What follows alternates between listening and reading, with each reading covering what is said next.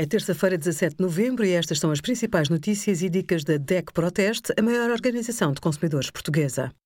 Hoje, em DEC.proteste.pt, sugerimos o que deve saber antes de viajar para os Açores ou Madeira, quando e em que condições é obrigatório o teletrabalho e como pode agora fazer obras em casa com a confiança do serviço DEC Proteste Select.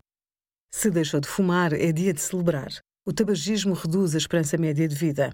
Mas deixar de fumar não é uma tarefa fácil.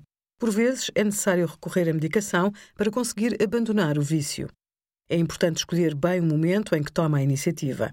Considere fazê-lo durante uma viagem de férias ou um período de trabalho menos intenso. Anuncie a decisão à família e amigos para contar com ajuda. Elimine todos os objetos relacionados com o hábito, os cigarros, isqueiros e cinzeiros.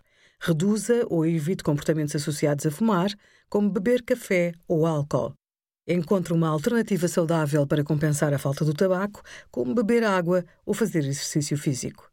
Obrigada por acompanhar a DEC Proteste a contribuir para consumidores mais informados, participativos e exigentes. Visite o nosso site em deco.proteste.pt.